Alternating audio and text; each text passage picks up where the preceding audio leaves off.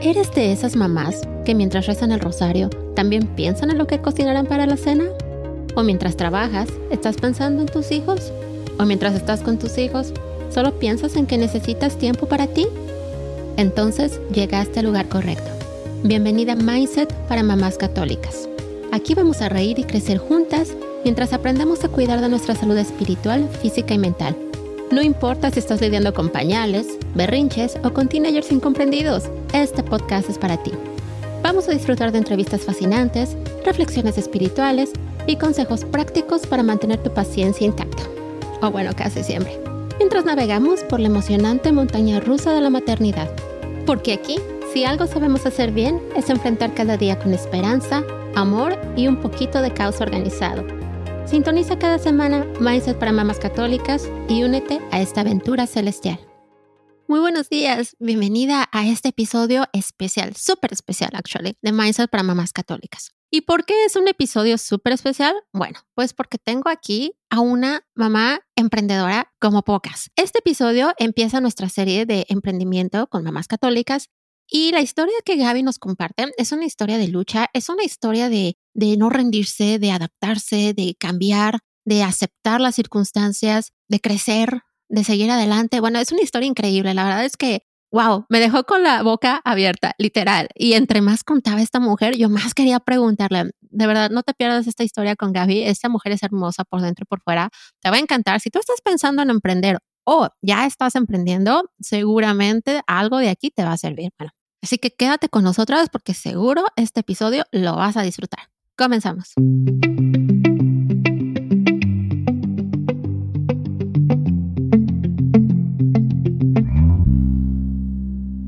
Gaby, muy buenos días. Bienvenida a Mindset para Mamás Católicas. ¿Cómo estás? Buenos días, bien, bien. Fíjate que en la mañana este, empecé a sentirme como un poquito mal de la garganta y dije, ay, no me vaya a enfermar ahorita. Así pasa cuando uno más va a hablar es cuando la voz falla, pero bueno, aquí estamos. Eh, muchas gracias por tu tiempo. Yo sé que normalmente andas muy ocupada como mujer empresaria que eres, más ser mamá y, bueno, vamos a platicar un poquito más de tu vida, pero yo sé que tu schedule va a ser súper busy. Te agradezco mucho que hayas hecho el tiempo para, para estar aquí hoy con nosotras. Muchísimas, muchísimas gracias. ¿Qué te parece si empezamos un poquito hablando de ti, de, eh, de dónde eres, dónde vives actualmente, a qué te dedicas, un poquito de tu familia? ¿Nos quieres compartir? Sí, claro. Pues yo soy de la ciudad de Tlaxcala, en México. Este, llevo 14 años viviendo en Canadá, aquí en Toronto. Viví seis meses en Windsor y luego me mudé para, para Toronto. Actualmente me dedico a, a mis dos negocios que tengo y tengo un hijo de 15 años, recién acaba de cumplir la semana pasada sus 15 años. Y bueno, toda mi familia también vive aquí. Mi mamá, mis hermanas, mis sobrinas, todos viven aquí en Canadá, en Windsor, todos están en Windsor. Yo soy la única que vive aquí en, en Toronto. Entonces, pues sí, yo soy la, la, oveja que se vino para Toronto. wow. Oye, no sabía que eras de Tlaxcala, qué lindo. Yo me acuerdo que alguna vez me fui de, de, vaga con mis amigos a Malintzin. Qué lugar tan oh, bello. No sé si conoces, donde están las cabañas. Me encantó. Sí. Me encanta, es, un lugar hermoso, hermoso. Es una ciudad muy, chiquita, realmente, muy, pero tiene mucha historia. Entonces, muy tranquila la ciudad, es muy bonito. Entonces, pues, la gente es pues de allá Sí, sí, sí, la verdad. ¿No ves que hay, hay, una broma que dicen que Tlaxcala no existe? O sea, luego dicen que Tlaxcala no existe. Porque es tan chiquito. Ah, ahora, y ahora la, ya la ciudad incluso ya usó ese eslogan para hacerle ¿Ah, publicidad a la ciudad, ¿sí? Classics. Wow. sí, sí existe. Yo estuve ahí.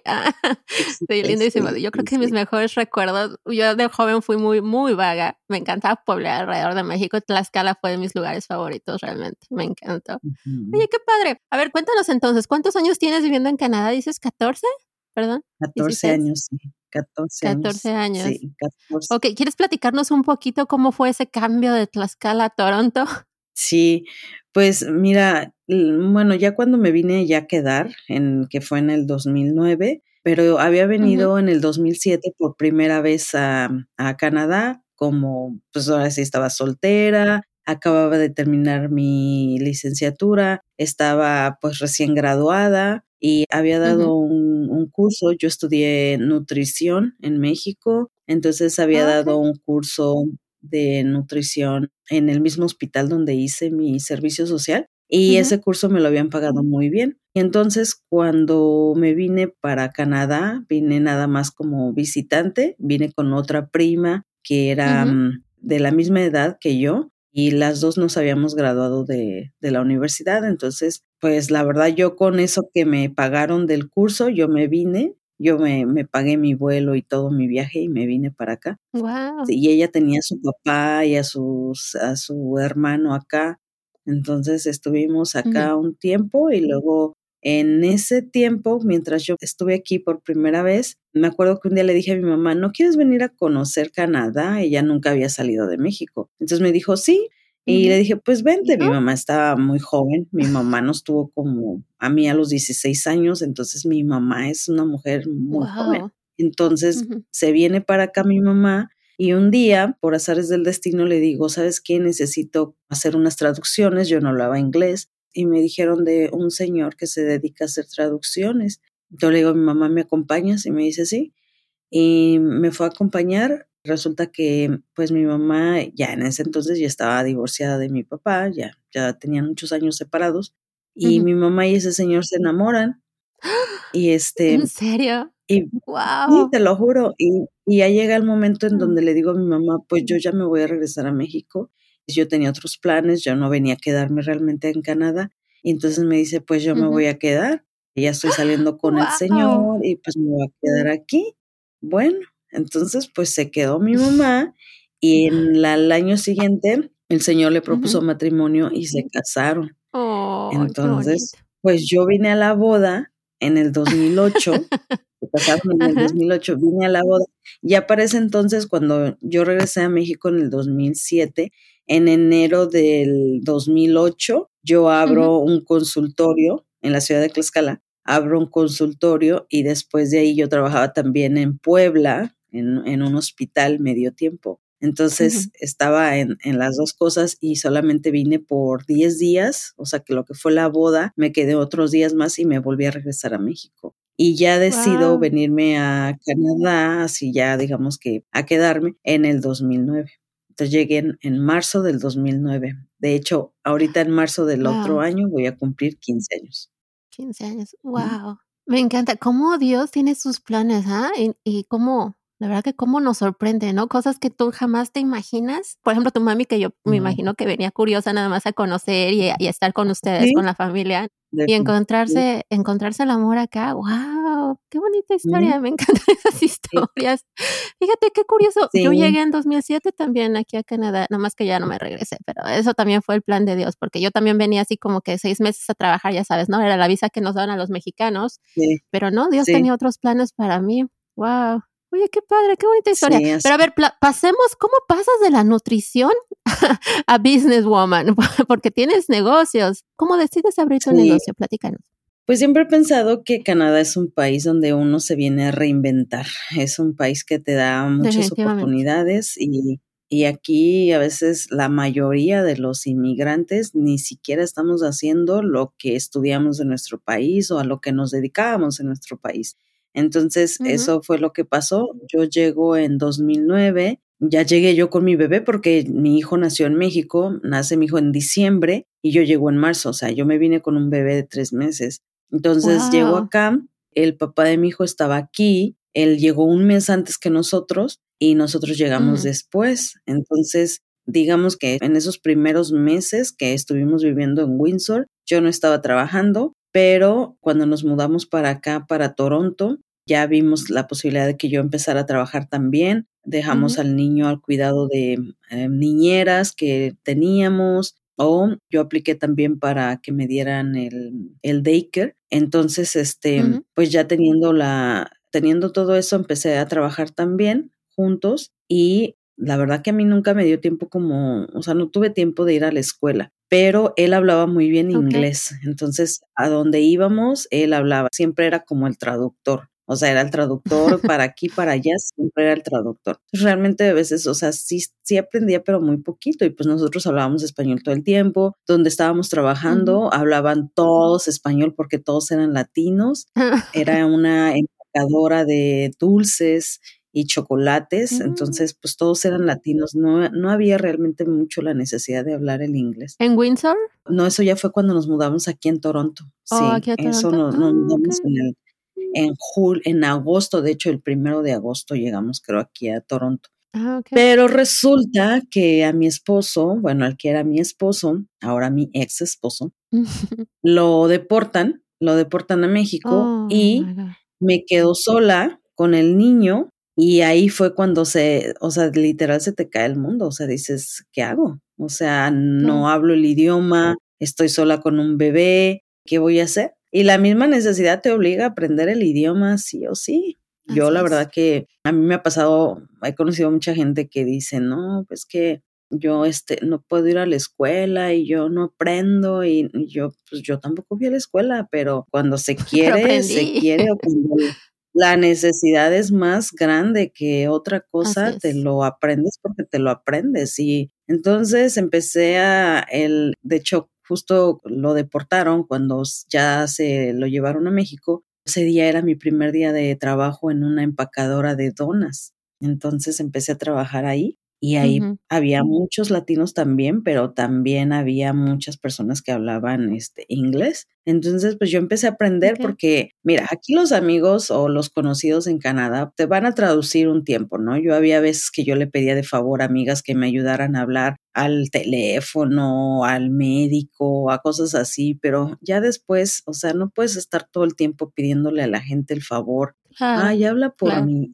ay, tradúceme, ay, no, o sea, no. Entonces yo empecé a aprender, yo siempre les digo, se dormía mi hijo en las noches y a esa hora yo me ponía a estudiar, en las noches me ponía a estudiar, a estudiar y yo trataba de hablarlo, practicarlo, hasta que fui aprendiendo. Entonces, pues resulta que trabajé en esa empacadora de donas, luego de ahí me fui a un restaurante en el centro de Toronto, trabajé en ese restaurante hasta que, pues literalmente hubo un periodo en donde estaba bajo, bajo mucho estrés, mucho estrés y me enfermé. Me enfermé gracias al estrés. Entonces renuncio a ese restaurante donde estaba trabajando y me voy a vivir un, un mes con mi mamá. Y ya, pues obviamente bajo el cuidado de mi mamá, me empecé a, pues, a mejorar. Y me regreso a Toronto y aplico para un trabajo en ese tiempo de, de, que te estoy hablando, que fue como entre el 2009, 10 más o menos y 2014, yo me metí a la escuela aquí, ya que sentí que había aprendido, ya había yo aprendido bien inglés, apliqué para entrar a la escuela y estudiar nutrición aquí. Entonces hice un programa de dos años en,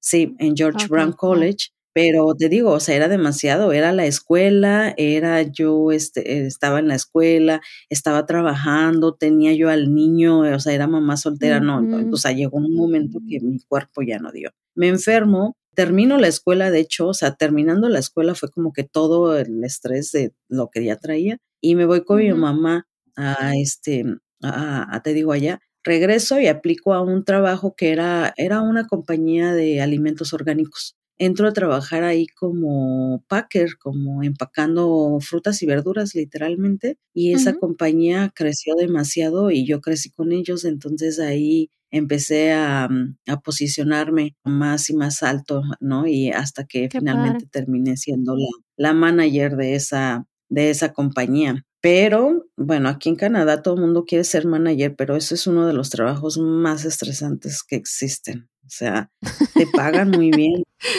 Sí, o sea, yo he visto como que mucha gente quiere ser manager y sí, o sea, el sueldo es muy bueno, lo que sea, pero no, o sea, es, bastante estrés. Entonces, llega 2009, 19, perdón, yo ya llevaba casi siete años trabajando en esa compañía y llega 2019, empiezo yo otra vez a sentir que me estoy enfermando de estrés porque te digo, ser manager, yo tenía aproximadamente 40 personas a mi cargo, todas mujeres, y, y, era, era, era mucho, responsabilidad. mucha responsabilidad, más aparte de algo que probablemente ahorita te cuento, de que mi hijo tiene autismo, entonces eran muchas cosas a la vez. Mi vida personal es muy, eh, ya de por sí es difícil como mamá y todavía el trabajo era demasiado estrés, entonces renuncio. O sea, renuncio a la compañía en junio del 2019 llega un momento en donde me encuentro otra vez en mi vida diciendo, ¿qué voy a hacer? O sea, ¿ahora qué hago, no? O sea, ya no tengo trabajo. En plena pandemia. Eso fue antes de la pandemia. ¿Quién se iba a imaginar que se iba a venir una pandemia? Si hubiera sabido eso, no, no renuncio. no renuncio. Entonces, pero bueno, no, como dices tú, pues todos los, los, planes de Dios son perfectos. Todo pasa por algo. Resulta que entonces empiezo a manejar para Uber. Dije, en lo que porque yo pensé en ese momento, me dedico al 100% a lo de mi carrera o qué hago, o sea, estás, o sea, a veces hay que pausar un momento y decir, a ver, ¿qué quiero? ¿Cuáles son mis prioridades? Entonces, como que en ese tiempo yo estaba como, no sabía realmente para dónde ir y dije, ya tengo toda esta experiencia, yo sabía que si yo podía aplicar para otro puesto, tenía un buen currículum, porque la verdad había trabajado muchos años también en esa compañía, había sido manager, siempre he sido una mujer que he trabajado muy duro, entonces sabía que tenía pues un buen historial para poder encontrar otro trabajo similar a la mejor, pero no estaba segura si realmente quería seguir haciendo eso. Entonces pasa eso, empiezo a manejar un tiempo para Uber, encuentro después un trabajo en un restaurante, me meto a trabajar en ese restaurante y se viene la pandemia cierran el restaurante. Mm. Y me quedo literal sin trabajo. Me quedo sin trabajo y mi mamá en ese entonces ya se dedicaba a la venta de productos eh, mexicanos en el lugar donde ella vive. Me dice, oye, ¿por qué no haces lo mismo que yo hago en Toronto? Yo dije, ay, no, le dije, aquí en Toronto hay demasiada gente, o sea, como que pues, da miedo, o sea, dices, no, es que no sé, no sé, ¿no? Pero pues mis papás toda la vida han sido comerciantes, o sea, toda su vida fueron comerciantes. Ah, Yo crecí en una familia de papás comerciantes. Ellos no, no fueron a la escuela, la verdad, no tienen carreras ni nada. Ellos toda la vida se dedicaron al comercio. Mi papá tenía un negocio de comida en México que duró bastantes años. Yo creo que em, yo voy a ser 15 de haber tenido como unos 18, 19 años que duró con ese negocio en México. Y mi mamá, pues aquí dijo mi mamá, yo no quiero trabajar para nadie, yo voy a hacer mi propia compañía. Entonces mi mamá se dedica a la importación de productos mexicanos aquí a, Canadá. Creo que también lo voy a querer entrevistar a tu mamá después. Sí, o oh, sí, mi mamá. Yo, siempre digo, yo salí como mi mamá. Mi mamá es, es sí, no, me queda clarísimo. Sí, sí, sí. Y, y te voy a decir algo. Mm, es que a veces como dicen, como que somos mujeres muy fuertes, pero es que sabes qué pasa cuando has tenido mucha necesidad, que fue en el caso de nuestra familia, que mi mamá, pues también mis papás, más bien te digo, no fueron, no tuvieron carreras universitarias y crecimos pues en una familia pobre, la verdad. Entonces tú sola te haces fuerte y te haces adversa a las situaciones y entonces pues la vida te hace ser quien es al final del día por, por todas las cosas que te pasan. Entonces mi mamá es igual, o sea, las mismas circunstancias que le pasaron en su vida la hicieron una mujer muy fuerte y muy creativa y todo por salir adelante. O sea, mi mamá me cuenta todo lo que hizo cuando nosotros estábamos chiquitos y tú dices, no inventes. O sea, fue y yo siento que yo traigo eso, o sea, es como, no, yo, yo no me puedo quedar en mi casa llorando porque no voy a resolver nada llorando, entonces me voy a poner las pilas y ahorita veo qué hago para resolver esto. Yo siento que soy así como ella. Me pongo a investigar en internet como qué tiendas aquí latinas en Toronto hacían entregas a domicilio y resulta que no había, que todo, o sea, sí había tiendas, pero no hacían entrega, ninguna tenía su website, no tenía nada. a veces hay que ver las oportunidades. Entonces dije, esta es una oportunidad.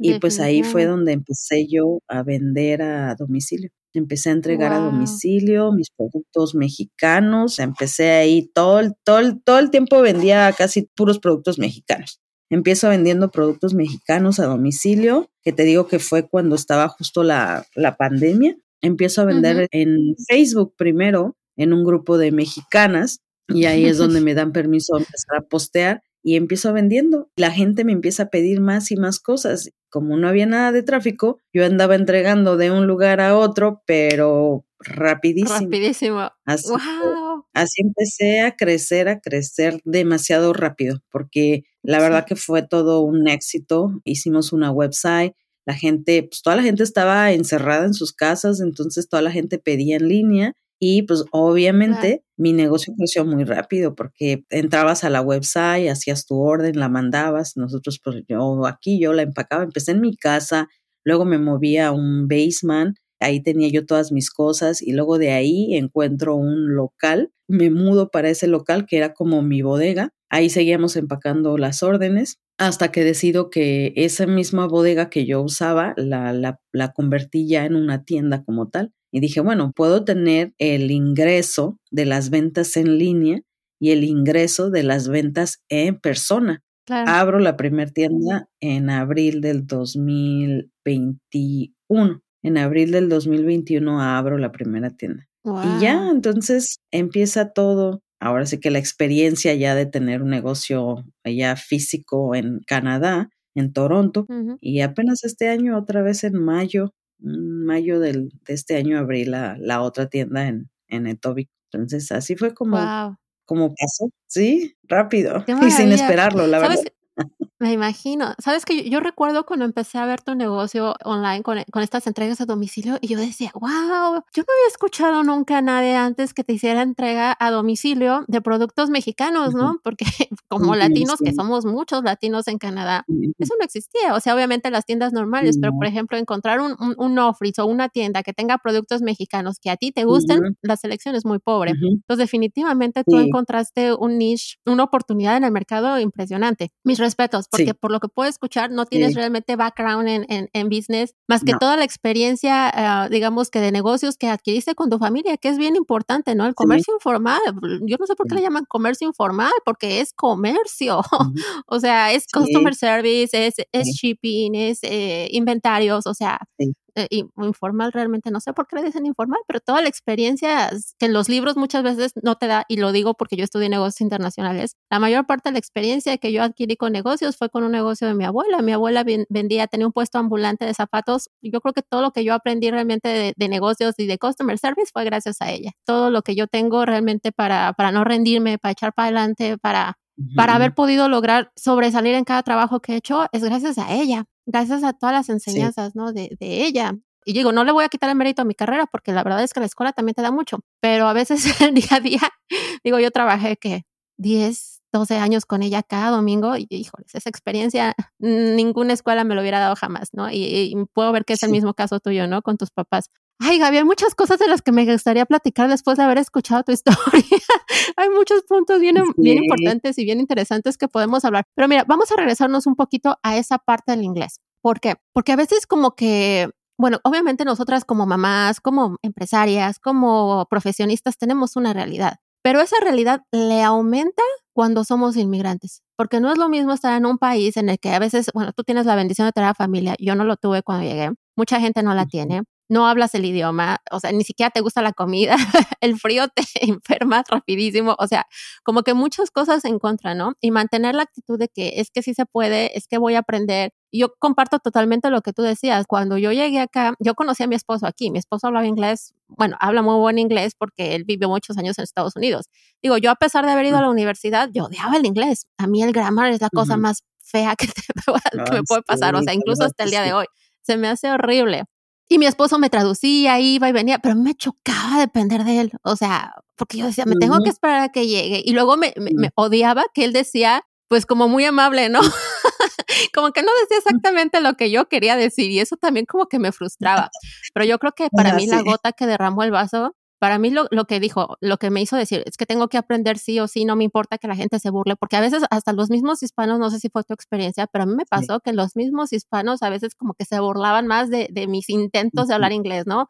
Y no nada más hispanos, digo inmigrantes, porque aquí en Toronto la mayoría somos inmigrantes, eso es la verdad. Y cada quien habla inglés como puede, ¿no? El acento, cada quien trae su acento, cada quien trae sus modismos, o sea, yo no sé por qué a veces la gente es tan cruel y tan, tan tan fea, ¿no? Con otras personas, o sea, cuando todos somos inmigrantes finalmente. Pero bueno, a mí lo que me hizo decidirme fue que mi hijo, mi hijo mayor, estaba muy chiquito, tenía como seis años. Fíjate, estaba en la escuela católica.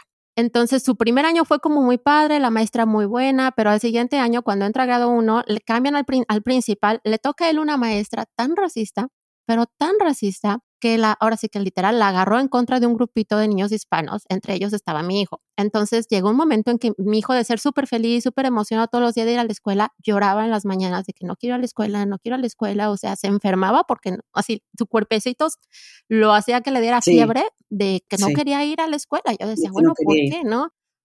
Y esta maestra, no, es que este grupito de niños, y es que esto, y es que el otro, o sea, así todo el tiempo, ¿no? Y a cada rato lo castigaba, y o sea, yo decía, bueno, o sea, yo sé que mi hijo es latoso, pero yo conozco a mi hijo, o sea, yo sé que no es perfecto, pero tiene seis años, pero yo sé qué hace y qué no hace. Total que, bueno, para hacer la historia más corta, hablamos con la principal, hablamos con la maestra, tratamos de que lo cambiaran de, de, de clase y la principal no, no lo puedo cambiar porque ya empezó el año y que no sé qué, y la maestra es que es él, y, o sea, feo todo, lo tuve que cambiar de escuela. Pero me dio tanta rabia conmigo misma no haber podido defender a mi hijo mejor, haberme tenido que quedar callada y tragarme el coraje. Híjoles, me acuerdo y me vuelvo a enojar. O sea, eso fue lo que a mí me hizo decir, no, Liliana, yo no sé cómo le vas a hacer, yo no sé cuánto tiempo te va a tomar, pero tienes que aprender a hablar inglés porque tienes que defender a tus hijos. O sea, eres tú la que tiene que hablar por ellos, eres tú la que se tiene que pelear, eres tú la que tiene que hacerlo sentir seguro. O sea, y pelear por sus derechos, porque el hecho de que sea inmigrante no lo hace menos que ningún otro niño. O sea, todos los niños son igual de valiosos, todos somos hijos de Dios, o sea, y bueno, esa fue, esa fue mi historia, ¿no? Después lo cambiamos de escuela y no, hombre, la diferencia fue total, o sea, me quedó claro que la maestra fue la que estaba ahí. Pero fue bien curioso porque fíjate que yo vivía en un edificio muy grande y muchos de los niños de, esa, de ese edificio iban a esa escuela. A varios de esos niños les tocó esa maestra y las mamás no se quejaban. Yo les decía, cámbialo de escuela, peleate con la principal. Es que no hablo inglés y es que no hablo inglés. Y como que el inglés nos detiene o nos, bueno, a mí también me detenía, ¿no? Y digo yo, pero ¿por qué tenemos, por qué tenemos que tener esa barrera en la mente de que no voy a aprender a hablar inglés, de que ya estoy muy mayor, de que nunca lo voy a poder hacer? O sea, podemos aprender, ¿no? Sí. Tú aprendiste y sin ir a la escuela empezaste a aprender. Y por necesidad, como dices tú, aprendemos porque aprendemos. A veces somos nosotras mismas las que nos ponemos las, las piedras en el camino, y, pero todas podemos aprender y todas podemos trabajar. Eso es una realidad. Sí, definitivamente. Y, y sabes qué, te iba a hacer un comentario el otro día, bueno, tiene un rato que publiqué como en un grupo que estaba buscando personal para una de, de las tiendas y que necesitaban hablar inglés. Y una mamá puso un comentario diciendo, puso así literal, deberías de darle la oportunidad también a las personas que no hablamos inglés, porque nosotros también queremos trabajar. Y la verdad, yo así de, ya te imaginarás mi cara, entonces, y yo, o sea, está bien, le dije que no, eso, pero eso no es un pretexto, o sea, le dije porque sí, yo aprendí y yo sé que sí se puede y que el inglés les va a abrir las puertas a muchas otras cosas, no nada más a los trabajos. Entonces, le dije, yo quisiera, pero mi negocio requiere que se hable el inglés porque eh, a pesar de que es una tienda latina, entra muchísimo canadiense y el canadiense es el que mm, más pregunta, porque los latinos ya saben lo que van a comprar y todo. El canadiense no, el canadiense empieza a preguntar, ¿y esto para qué es? ¿Esto cómo se come? ¿Esto cómo se hace? Estoy buscando ingredientes, quiero hacer esto y quiero hacer el otro. Y preguntan y preguntan y preguntan. Entonces el inglés se requiere sí o sí. Entonces, sí, definitivamente el idioma es bien indispensable, bien indispensable. Y también la mentalidad, ¿no? O sea, porque tú mencionaste algo que estoy totalmente de acuerdo, ¿no? Que tú sientes que Canadá te da la oportunidad de reinventarte. Y esa oportunidad no la da a todos, absolutamente a todos. Pero tú depende ah, mucho cómo lo tomas tú. Si lo tomas de una forma positiva, de que, ok, tengo la oportunidad de aprender, de crecer, de de no sé, de a lo mejor de cambiar de profesión, como fue tu caso, o si lo tomas como que, ay, no, qué pereza, o sea, ¿por qué? Porque a todos nos pasa. Tú llegas aquí con toda tu experiencia, llegas con tus títulos, llegas con todo, empiezas a buscar trabajo y lo primero que te dicen es, necesitamos experiencia canadiense, necesitamos que tengas estudios canadienses, ¿no? Que bueno, según van a cambiar la ley ya no requieren experiencia canadiense, pero no es cierto, o sea, te van a seguir pidiendo experiencia canadiense. Y yo me acuerdo que fue así como que, wow, o sea, sí fue así como que un balde de agua helada, te voy a ser honesta, cuando yo llegué, porque pues yo esperaba que todos mis años trabajando, que yo he trabajado toda mi vida desde que tenía 17 años, yo he trabajado, Entonces de pronto llegar y que te digan que pues no te sirve de nada, pues es feo, ¿no? O sea, y yo decía, ¿cómo voy a adquirir experiencia canadiense si nadie me va a dar trabajo porque no tengo experiencia canadiense, ¿no? Y no, no, no me acuerdo exactamente cómo, pero alguien me recomendó hacer voluntariado. Y tú sabes que nosotros en México no tenemos la cultura del voluntariado. O sea, para en México decir la palabra voluntario así como, o sea, todo el mundo dice, no, ¿qué te pasa? O sea, yo tengo que trabajar, ¿eso qué es?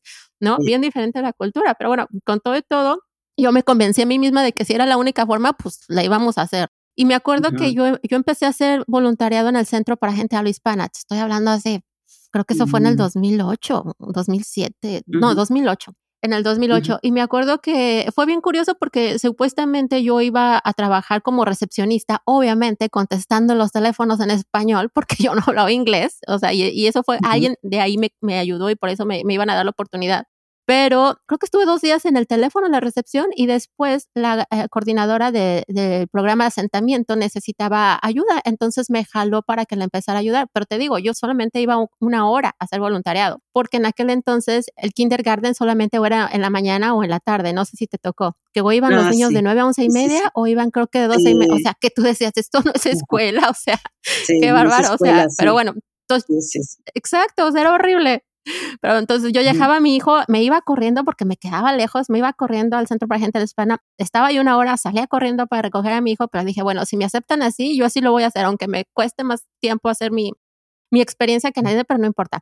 Pero estando ahí, de verdad que Dios es bien grande porque cada persona que me puso en el camino me ayudó a dar el siguiente paso. Y esta mujer, que era una mujer maravillosa, que yo creo que ya se retiró hace varios años, María Angélica se llama. Eh, me acuerdo que un día me dijo, a ver, Liliana, ¿qué planes tienes? ¿Qué vas a hacer? O sea, y yo, no, pues yo estudié esto y aquello, pero pues no me sirve de nada, entonces ahorita no sé qué voy a hacer, estoy haciendo voluntariado, pero no sé qué más hacer. me dijo, métete a estudiar, no te quedes sin estudiar, te va a costar trabajo, ahorita es el tiempo en el que te vas a desvelar, el tiempo en el que te vas a estresar, el tiempo en el que son muchas cosas, pero va a valer la pena. No cometas el error que comete mucha gente, ¿no? Que viene, se conforma con trabajos que no voy a decir que son malos, digo, yo también trabajé en limpieza, trabajé lavando baños en Wonderland, o sea, trabajé en fábrica, empacando comida, o sea, no son trabajos malos, pero puedes acceder a algo más. Tienes que trabajar para lograr algo más. Y eso era lo que ella me decía, no te quedes con eso, o sea, no te pases 20, 30 años en el mismo trabajo solamente porque no hablas inglés o porque no fuiste a la escuela. O sea, aprovecha, porque afortunadamente hay muchos programas de gobierno que te ayudan a aprovechar. Yo tuve eso, tuve un programa que me ayudó a pagar mi, mi programa de accounting. Yo tengo, como tenía un background en administración en accounting, dije, bueno, necesito algo como que me ayude a encontrar trabajo rápido y también como que yo ya tengo una idea, porque como no hablo mucho inglés, si me meto en algo que en mi vida he visto, pues más menos voy a entender. Entonces necesito como que algo que yo ya sepa nada más para aprender el vocabulario. Y así lo hice, ¿no? Y eso fue lo que me permitió después tener un buen trabajo o un mejor trabajo, porque obviamente también empiezas en un nivel de, entry level position, pero ya después te, me ayudó a seguir adelante, ¿no? Pero es la mentalidad de que sí se puede, de que tienes que echarle ganas, de que hay que echar para adelante. Y algo que a mí me criticaban mucho cuando yo iba a la escuela a estudiar inglés es que yo no me juntaba con hispanas. Ahorita que hiciste tu comentario de, de esta señora que te dijo, me lo recordó porque ah, incluso alguna vez podrás creer que había una señora que me quería pegar que porque yo me creía mucho, que porque yo no le hablaba a los hispanos y que porque yo quién sabe qué, o sea, cuando yo ni siquiera pensaba realmente en ellos y no lo hacía porque me sintiera más que nadie, sino porque el poco tiempo que yo tenía lo quería utilizar en aprender inglés, entonces yo tenía que hablar con la gente que no hablaba español. ¿No? Por eso cada vez que había oportunidad, yo decía, perdón, pero aunque sea malo, feo y mucho, yo tengo que eh, practicar mi inglés como sé, con quien se pueda, ¿no? Pero bueno, no toda la gente lo entiende así. Entonces, la mentalidad es bien, bien importante cuando, cuando llegas a otro país, definitivamente. Sí, sí. No, y aparte, ¿sabes qué? Sí siento como que de repente mm, todo el mundo puede poner pretextos, pero al final del día el inglés te abre puertas a muchas otras cosas, ¿no? Y, y yo te digo, yo cuando trabajé en esa compañía de alimentos orgánicos, no había hispanos ahí casi era todo el tiempo inglés, inglés, inglés. Y de hecho yo no estuve muy, mm, yo nunca estuve de hecho como muy enredada con la comunidad latina. Entonces cuando empiezo a hacer lo de la tienda, pues obviamente nadie me conocía. Pues todos decían, ¿y esta quién es? ¿No? O sea, porque a veces los miembros de la comunidad se conocen. O sea, ahora que ya estoy en este medio de la comunidad latina que me dedico a esto, muchos se conocen y, y, fulano, y luego yo escuchaba como conversaciones y, y, que la de allá y el de acá, y ahora sí que yo no conocía a nadie. Entonces, pues esa parte como que también fue difícil, pues porque me empiezo a dedicar a un medio en donde literal no conozco a nadie, ¿no? Entonces, eh, estaba como muy, pero muy apegada, digamos, como al lado, pues sí, canadiense, porque trabajé para esta compañía por muchos años. Mis amistades del trabajo y todo, pues la mayoría eran canadienses. Entonces, como que mi círculo de amistades latinas este, era muy, muy, muy chiquito. Entonces empiezo a hacer este, te digo, empiezo a tener una tienda latina sin conocer a nadie y todo. Entonces, es bien difícil también porque en este medio latino, se, o sea, tú, tú lo sabes que hasta nuestro país es así de que, ah, pues conoces a fulana, conoces a sutana y que te ayude no sé quién y yo te voy a recomendar con no sé quién, pero cuando no conoces a nadie, no eres parte del medio, nadie te conoce a ti, la gente puede pensar lo que quiera de ti, ¿no? Porque, o sea, me ha pasado que gente que ni me conoce, ahora sí como decimos en México, ni me topa, pero quién sabe qué dicen de mí. Entonces hace cuenta como que yo he tratado como de estar como en el medio, pero no de, meterme en, en, problemas, ni chismes, ni nada, ¿sabes? Porque culturalmente eso lo traemos arraigado y mucha gente que, sobre todo la gente que apenas va llegando al país o que tiene muy poquito de estar en el país, todavía tiene bien arraigado eso. Y los que ya, digamos que ya pasamos, ya llevamos mucho tiempo acá, que ya aprendimos que aquí no es así, aquí todo que, se, que vamos quitando muchas cosas que traemos de, de, nuestros países que no nos hacen bien, vamos modificando a lo mejor hasta, hasta quiénes somos, porque pues aprendes que este es otra, otro país, otra cultura, otro lado. Entonces, hay una división como muy grande del latino que tiene muy poco tiempo aquí o está llegando o acaba de llegar. Y hay otro, como otra parte del latino que ya lleva muchos años aquí, que ya se adaptó al país, que ya su mentalidad es otra y que tienen absolutamente otras ideas, ¿no? Entonces, es, eh, eso es como que ahora con lo como veo yo, ¿no? La realidad de, de lo del negocio, pero sí, cuando yo comencé esto, pues eh, gracias también al negocio he conocido muchísima gente de la comunidad latina, mucha, mucha gente, y te digo, pero cuando comencé no conocía yo a, pues a nadie, literalmente a nadie, entonces ahí fue como empecé a, a darme a conocer y todos decían, ¿y quién es esa, la de la tienda móvil? ¿Quién es? Y pues nadie me conocía, ¿no? Entonces, pues, por un lado, qué bueno. ¿De dónde salió? ¿Quién es? ¿A qué, se dedica? ¿Cuánto tiempo lleva aquí? ¿No? Todo el mundo a veces se pregunta esas cosas muy difícilmente y sobre todo porque en, México tenemos mucho la cultura de la competencia, de que tú me estás compitiendo, tú eres mi competencia y este y así, ¿no? O sea, tenemos mucho esa cultura eh, muy pues muy fea, la verdad.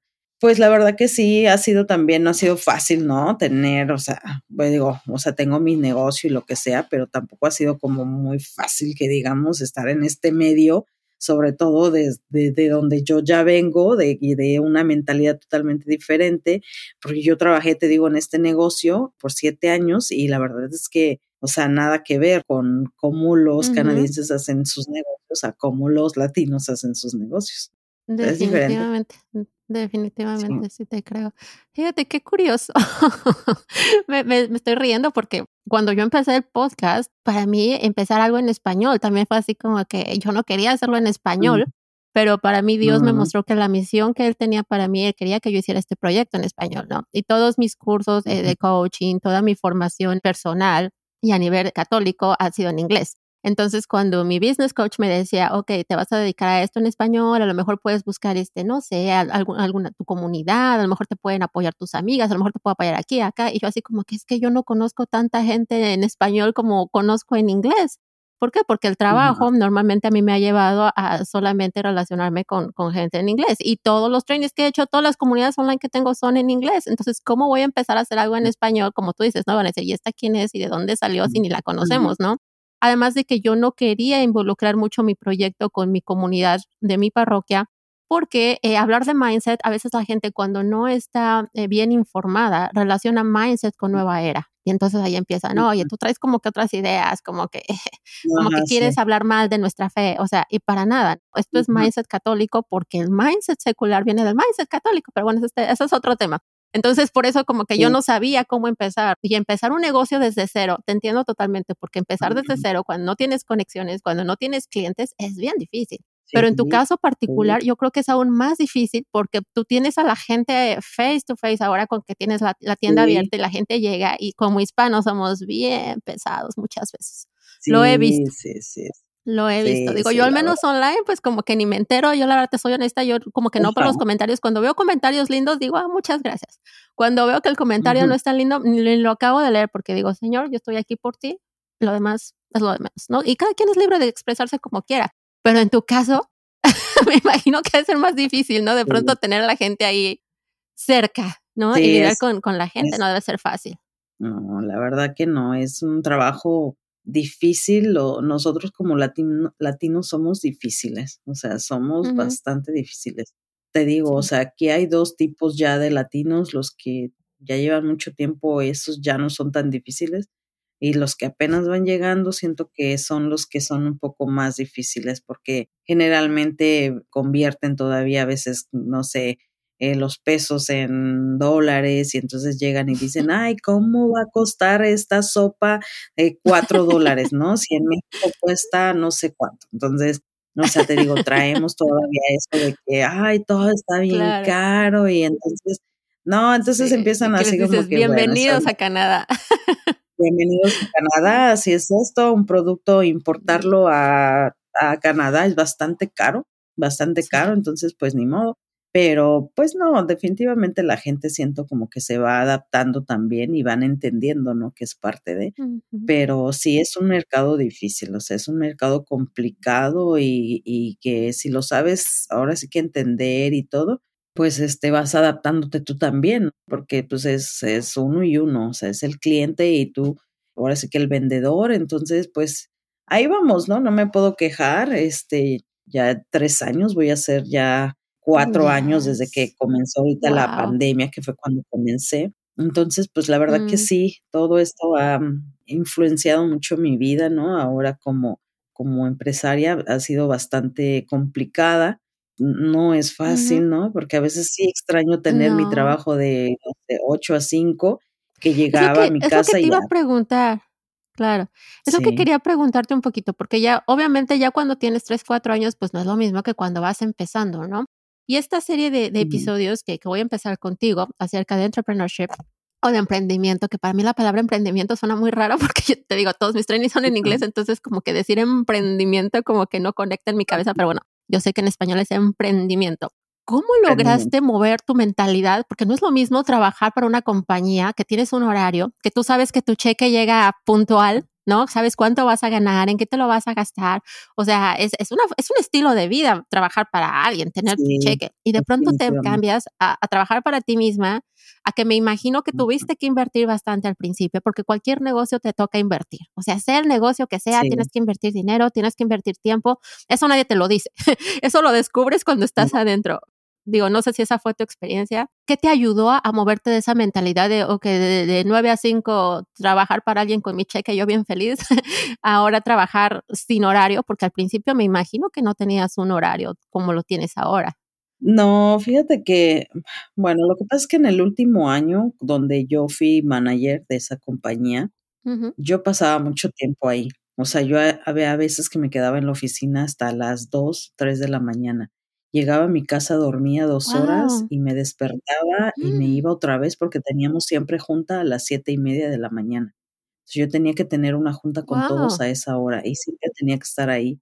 Entonces llegó un momento que te lo juro, yo estaba, estaba muy, pero muy estresada, o sea, porque yo despertaba y lo primero que hacía era checar mi celular para ver si no había habido alguien que llamara enfermo, porque si había una persona que llamaba enferma o dos, siempre como que teníamos que mover absolutamente todo porque haz de cuenta que ellos recibían las órdenes, entonces cada persona tenía un número de órdenes que empacar.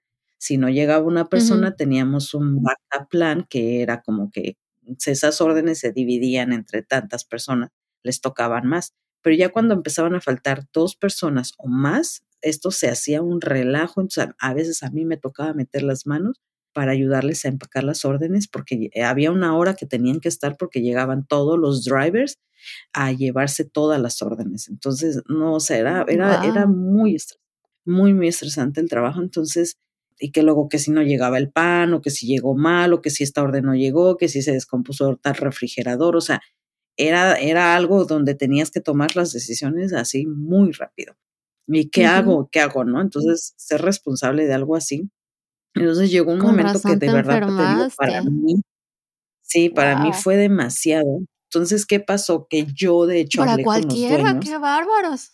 Sí, yo le dije a los dueños que yo ya no quería. No, no, y yo le dije, no, yo no quiero ser manager, yo quiero regresar a mi posición que estaba en, en la oficina, yo ya no quiero tener este puesto.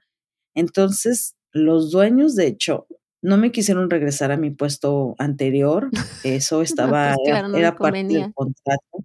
Sí, claro, o sea, porque yo siempre he sido una persona como que ve las, la manera de ser más eficiente. Entonces, en la oficina donde yo estaba, en mi puesto en particular, yo les había ahorrado mucho dinero porque había encontrado maneras de hacer las cosas muy eficientes. Ellos pensaron, si ella puede hacer estos cambios en, en personales, en su posición, vamos a ponerla como manager porque estoy segura que ella nos va a ahorrar más dinero siendo ella, buscando maneras eh, más eficientes de hacer todo este trabajo. Total, pero no, eso era demasiado, te digo, o sea, demasiada gente, entonces no, era muy, muy difícil. Qué barbaridad. Entonces, ¿qué pasa? Que llega un momento en donde, en el momento en que a veces tú ya no te revelas, porque pues obviamente yo dije, yo ya no quiero ser manager, o sea, yo ya di mi noris de que yo ya no quiero ser manager, me estoy enfermando y yo de hecho empecé a ir con una doctora empecé a ir con una psicóloga, o sea, porque te digo, yo ya ni dormía porque yo ya estaba demasiado estresada. Y entonces cuando me doy cuenta, no me quisieron regresar a mi puesto, después me mandaron a hacerme responsable del área de contabilidad. Empezaba a ver una serie de cosas que ya no me gustaron, que estaban dentro, y que entonces yo dije... responsable del área de contabilidad? ¿Sin background de, contabilidad? Wow. Sí, sin tener experiencia ni nada, o sea, porque ya, ya empezamos a tener conflicto, ya, ya empezó a haber conflicto entre ah, ellos y yo, porque obviamente yo quería regresar a mi puesto anterior y no me lo quisieron regresar, entonces hubo muchas cosas ahí.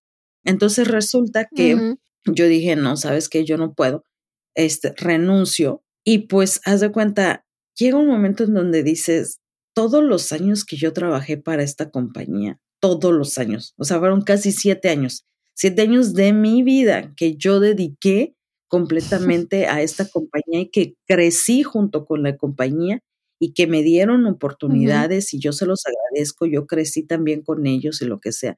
Pero al final del día, ¿sabes qué? Todas esas desveladas, todo lo que yo pasé, un día como dicen, me dieron una patada y adiós porque al final del día te digo, ni siquiera la relación terminó bien entre ellos y yo, porque yo ya no estaba de acuerdo con lo que estaban haciendo conmigo.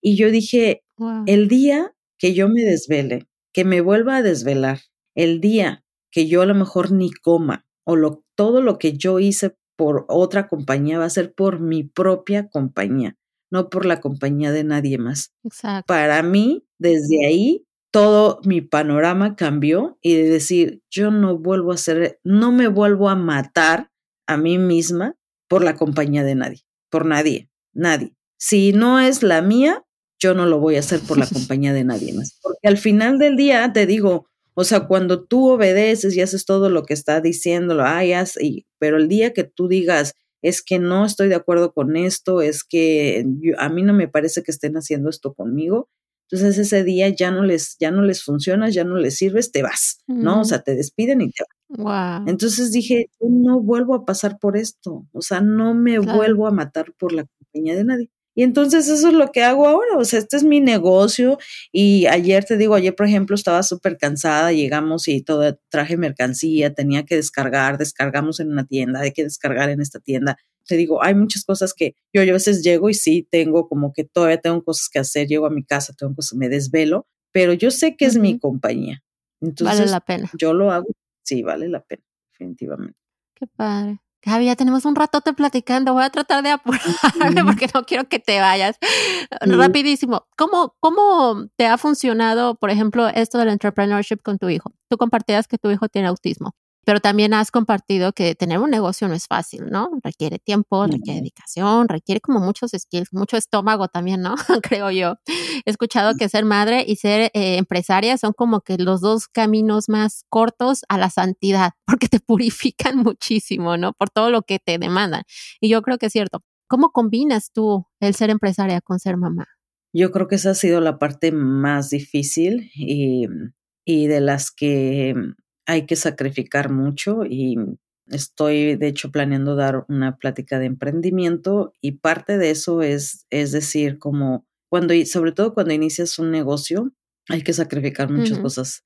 Y a veces ese sacrificio incluye el tiempo que pasabas con tu pareja o con tus hijos o con tus amigos, porque al inicio de cualquier negocio hay que invertirle mucho tiempo, mucho tiempo y entonces eso me pasó al inicio y había veces que me sentía culpable, obviamente, porque no le dedicaba el tiempo que le dedicaba antes a mi hijo y así, ¿no? Entonces, obviamente tienes que tener metas, que eso no va a ser para siempre, porque si eso es para siempre, pues definitivamente entonces no es un negocio lo que estás haciendo.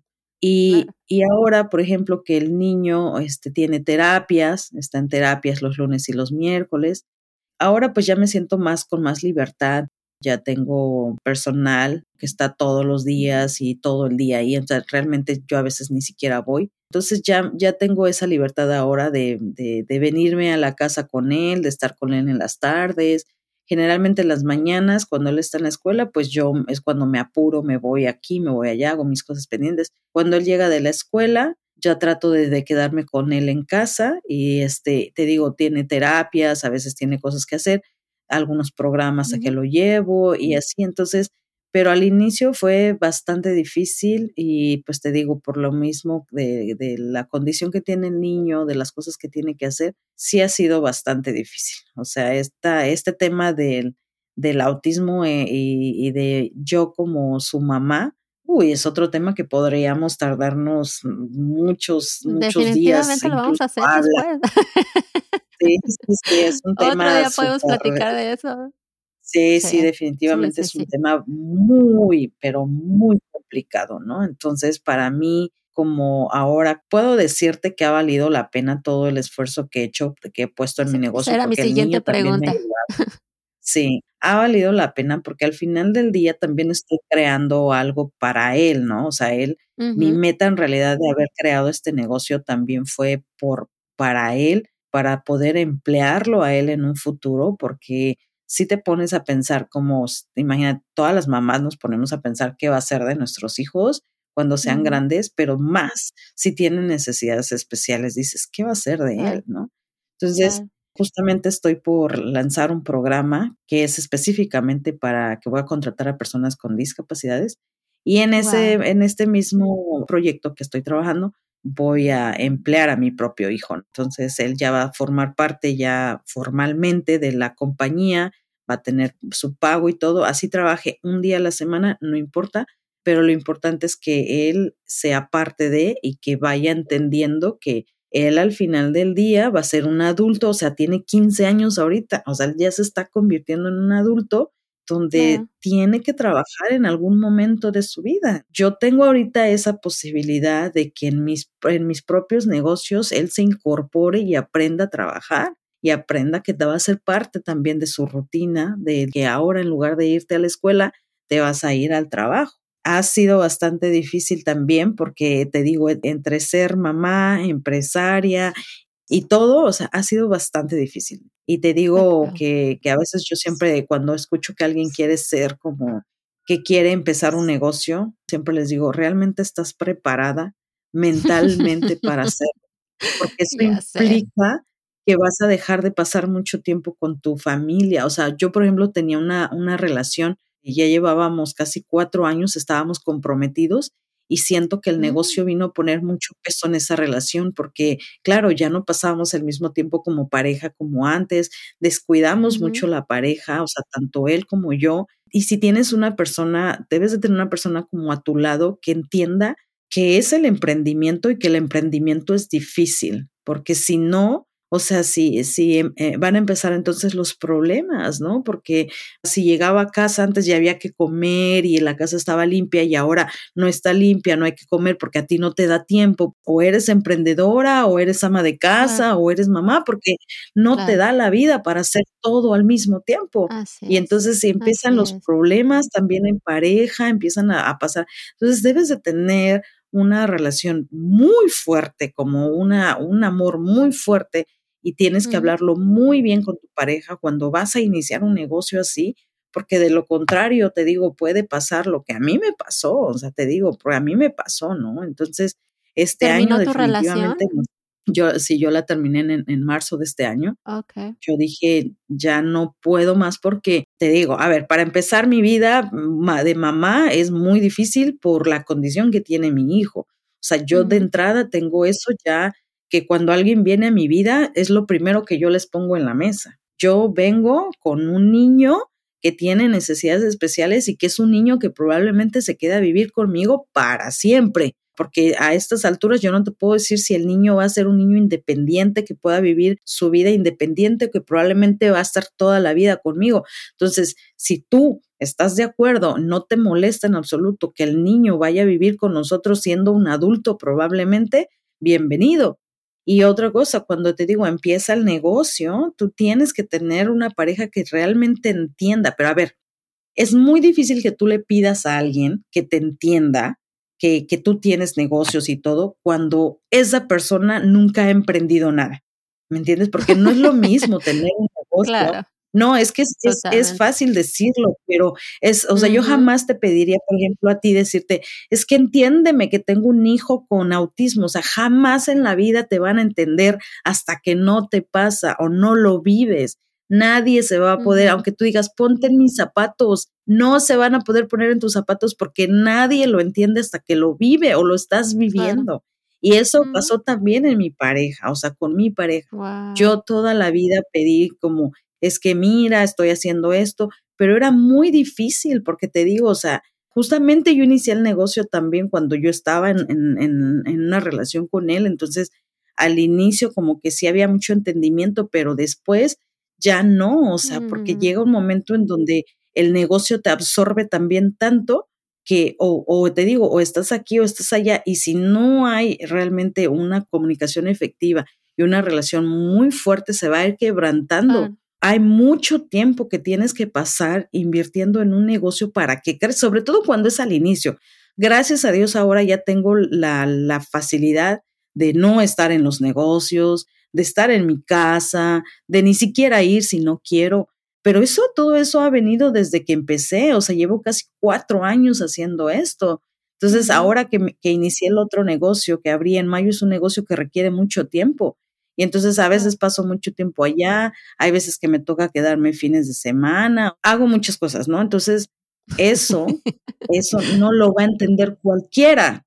No lo va a entender cualquiera. Así, sea tu pareja, así sea tu mamá, así sea tu hijo, porque tienen que estar contigo en el momento. Y si, y si, es, si tu pareja no es parte de, o sea, tu pareja tiene su trabajo, o si es mujer, pues ella tiene su trabajo y tú te dedicas a tu trabajo, pero si no es parte de y no se da cuenta realmente de todo lo que te tienes que hacer cargo, entonces te digo, van a empezar los problemas porque no es lo mismo llegar a tu trabajo de, de 9 a 5, llegas al, sales a las 5, llegas a la casa y ya te olvidas de todo. Y yo no, porque yo había veces que yo me quedaba aquí en las noches trabajando hasta las 2, 3 de la mañana. Y entonces ya encuentras una mujer, pues como yo, cansadísima al mil, ¿no? Haciendo miles de cosas y todavía como hacerse cargo de una casa, no, está muy cañón. O sea, yo ahora ya ni limpio mi casa, ya tengo que ir, venga a limpiar la casa y todo, porque no me da la vida, no me da la vida. Entonces, a veces yo siempre, he sido una mujer de soluciones, siempre, siempre. No me gusta que me empiecen a decir, es que no hay que comer, es que los trastes están sucios. Ok, ok, ya sabemos que los trastes están sucios ya sabemos que no hay de comer porque ni a ti ni a mí me da tiempo. ¿Cuál es la solución? O sea, ¿cuál es tu solución? Propon algo para solucionar esto. Ya sabemos que este es un problema, es un problema.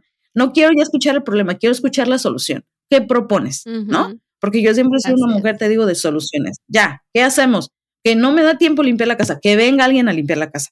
No me da tiempo cocinar, que nos cocine alguien o hay que comprar comida para toda la semana. O sea, no es el fin del mundo, hay soluciones, pero si no, si, si tú toda la vida eres la que pones las soluciones, no, ahí sí hay un problema. O sea, llega un momento en donde tienes un plato y si en lugar de que tengas a alguien que te quite cosas del plato para que no esté tan pesado tu plato y entonces le ponen más, entonces ya dices, no, ya no aguanto este plato, o sea, ya está muy pesado, o sea, no. entonces uno se revienta el pobre plato.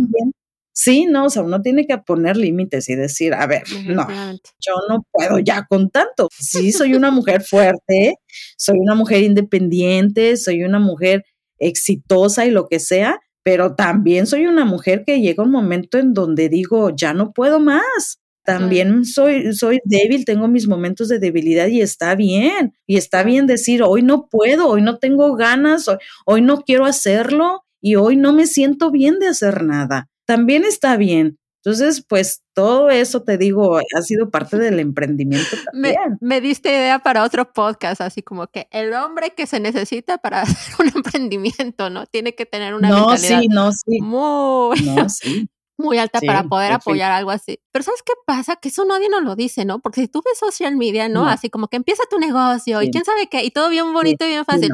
De hecho, estoy trabajando en un workshop para eso y justo por eso me interesaba hablar contigo. La forma en la que tú expresas lo que es un emprendimiento al principio es bueno, es, real porque es, es, tu experiencia. También ha sido, digo, no exactamente igual, pero también ha sido mi experiencia, ha sido experiencia de otras chicas que conozco, pero nadie te lo dice, como que te lo venden la idea bien rosa, es bien fácil. Paga este curso de, no sé, 500 dólares y te vas a ganar 100 mil. Y no es cierto. o sea, ojalá por así, pero no es cierto. Ay, Gaby, me ha encantado platicar contigo. Muchísimas, muchísimas gracias. Ya nos extendimos. Yo sé que eres bien ocupada. De verdad te agradezco muchísimo que hayas hecho el tiempo. Definitivamente tienes que regresar a otro episodio. Oye, pero antes de que te vayas, rapidísimo, compártame cuál es el mejor consejo que te han dado a ti como mamá. Pues yo creo que el como que primero mamá, se te venga a la mente. Yo creo que hablar siempre con la verdad, incluso con nuestros hijos. Si llega un momento que uno no está bien, también uno tiene que decirle a, veces a los niños, en este momento, mami, no está bien, pero vamos a estar bien, ¿sabes? Porque a mí ah, he tenido muchos momentos así, en de decir, hoy no estoy bien, ¿no? Y, y puedo encerrarme en el baño y llorar, o puedo llorar mientras me estoy bañando y todo, pero al final del día, ¿sabes qué? Ah, yo me doy cuenta que mi hijo en particular, mi hijo es muy inteligente y sabe inmediatamente cuando yo no estoy bien. O sea, él lo percibe, él lo sabe. Y a veces eh, las mamás queremos siempre ser fuertes, ¿sabes? Siempre yo, no, no, que no, que no me vea llorar mi hijo, que no me vea esto. Y a veces yo creo que es muy importante que a veces nosotras como mamá también les enseñemos a los niños que está bien no estar bien todo el tiempo, porque ellos también van a tener sus momentos de debilidad y de, que quieran llorar y todo, y está bien. Entonces, eso para mí ha sido algo que me ha motivado mucho con mi hijo y que lo hago muy constantemente cuando siento que no estoy bien y él lo sabe, hablo con él y siempre digo, en este momento probablemente no me vas a ver bien, pero voy a estar bien, vamos a estar bien, porque siempre hemos salido adelante y es normal que de repente me sienta así, ¿no? es normal que si tú también un día no, no te sientes bien, está bien, está bien. Todos pasamos por esos momentos, todos y todos salimos adelante porque nada es para siempre. Entonces, y yo siempre he tenido una frase que eh, siempre me ha acompañado conmigo y siempre le digo a mi hijo, Dios nos tiene agarrados a nosotros de la mano y toda la vida siempre vamos a salir adelante porque Dios está con nosotros. Eso es algo como que nosotros lo tenemos muy presente en nuestras vidas y, y siento que es verdad. El día de hoy yo estoy aquí porque Dios siempre ha estado conmigo, aún en los peores momentos que he tenido, que han sido bastantes, bastantes momentos muy difíciles, muy difíciles. Y aquí seguimos. Y ahora pues estamos pasando por, por momentos muy bonitos, nos, no nos va mal, estamos viviendo bien y creo que estamos recibiendo recompensa de habernos, decía mi papá que en paz descanse que este año falleció, mi papá siempre decía, pórtate bien en la vida para que la vida se porte bien contigo. Y yo creo que yo me he portado siempre bien en la vida y que ahora la vida se está portando bien conmigo y no me puedo quejar, ¿no? Entonces, pues eso es lo que podría decirte. me encantó, súper, súper lindo, Gaby. Muchísimas gracias de verdad por tu tiempo, por tu honestidad, por compartirnos tantas cosas. De verdad que, wow, yo me podría quedar todo el día platicando contigo porque podemos platicar de muchas cosas, pero ya voy a dejar que te veas a trabajar, mujercita. De verdad, ha sido un gusto conocerte. Espero que regreses pronto, eh, que nos vengas a platicar de, tu proyecto que tienes de incluir a tu hijo en el trabajo y otras personas con necesidades especiales. Qué lindo, la verdad es que fíjate que tengo un proyecto parecido, pero bueno, después platicaremos de eso.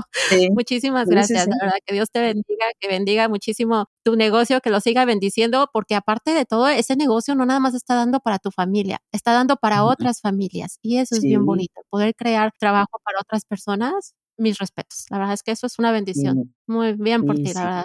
Qué, lindo. Sí, la verdad que sí. Sí, eso es, tienes toda la razón, no solamente para mi familia, sino para todas las familias de todas las personas que trabajan conmigo, ¿no? Entonces, ha sido bastante, bueno, he, sido bendecida, la verdad, pero Muchas gracias a ti por invitarme. Ha sido una plática muy bonita. Siempre que mm, como que me remoto, ¿no? A todo lo que ha pasado y, y pues uno a veces como que es bonito también recordar de dónde viene uno, cómo comenzó uno. y ya sabes, aquí estoy, soy materia dispuesta para hablar. Sí, estoy a veces ocupada, pero siempre hay tiempo para todo. Entonces hay que a veces que encontrar un poquito de tiempo y más si es para platicar, yo sí soy de las que, ay, vamos por un café, vamos a, platicar y, y, ahí me tomo mis tiempos también para mí, porque eso es un tiempo para uno mismo. Entonces, este tiempo ahorita tú y yo es un tiempo para mí que estoy disfrutando y, y te agradezco muchísimo la oportunidad. Y ya sabes, aquí te esperamos. Cuando gustes, en cualquiera de las tiendas, visítanos. Te voy a quedar pronto, vas a ver. Oye, antes de que nos vayamos, este, ¿quieres compartir tus redes sociales, la, la página de la tienda? Sí, mira, la tienda se llama Tienda Móvil, estamos en Etobicoke y estamos también en East York. Eh, nuestra página website es tiendamóvil.k. También entregamos a domicilio y las tiendas están abiertas todos los días menos los lunes. Así que digamos que el inicio de semana para nosotros es el día de hoy. Entonces, cada martes estamos semana. Sí. Y este, y bueno, ahí estamos. Perfecto, Gaby. Yo voy a dejar aquí abajo tu, página de la tienda. ¿Tienes redes sociales? Instagram, Facebook. Sí, sí, también estamos como Tienda Móvil Canadá en Instagram, en Facebook, en TikTok. Son las tres redes que tenemos. Ah, oh, mira, está TikTok. Bueno, otro día vamos a platicar de redes sociales. Es que tenemos mucho que platicar, Gaby. Definitivamente tenemos que hacer otro episodio. no, sí, eso también pues de nuevo, muchísimas gracias. Sí, sí, estoy segura. Seguro podremos compartir muchas anécdotas. Sí. Pero bueno, ya te dejo ir, mujercita. Muchas gracias. Muchas gracias, te agradezco mucho. Que tengas un bonito día. Tú también, Dios te bendiga. Bye bye. Y así llegamos al final de este episodio. Yo no sé tú, pero yo aprendí muchísimo de Gaby. Literal, me quedé con la boca abierta de todo lo que contó, de todo lo que compartió, de que tiene planes para adelante. Me encanta encontrar otras mamás que son igual de, de, de, emprendedoras, de soñadoras, de, de, guerreras, de luchonas, de tener ganas de seguir creciendo, de seguir aprendiendo, no solo por ella, sino también por su hijo. La verdad es que me encantó conocerla, me encantó compartir con ella como ya lo mencioné, te voy a dejar aquí abajo el link de su tienda, de sus redes sociales para que la sigas, para que estás aquí en Toronto y necesitas algún producto mexicano, te acerques a su tienda. Y bueno, también te voy a pedir que si este episodio te gustó, nos ayudes a compartirlo, a seguir creciendo esta comunidad de mamás católicas a través de nuestro proyecto de Mindset para Mamás Católicas. También suscríbete en nuestra lista de correo porque vamos a tener sorpresas muy interesantes, sobre todo si tú eres una mamá que está o en el emprendimiento o que está pensando en emprender, ¿ok? Te voy a dejar todos los links aquí abajo y bueno, no te pierdas nuestro siguiente episodio. Que Dios te bendiga, que nuestra Madre María Santísima te acompañe y nos vemos muy, muy pronto. Cuídate mucho. Bye bye.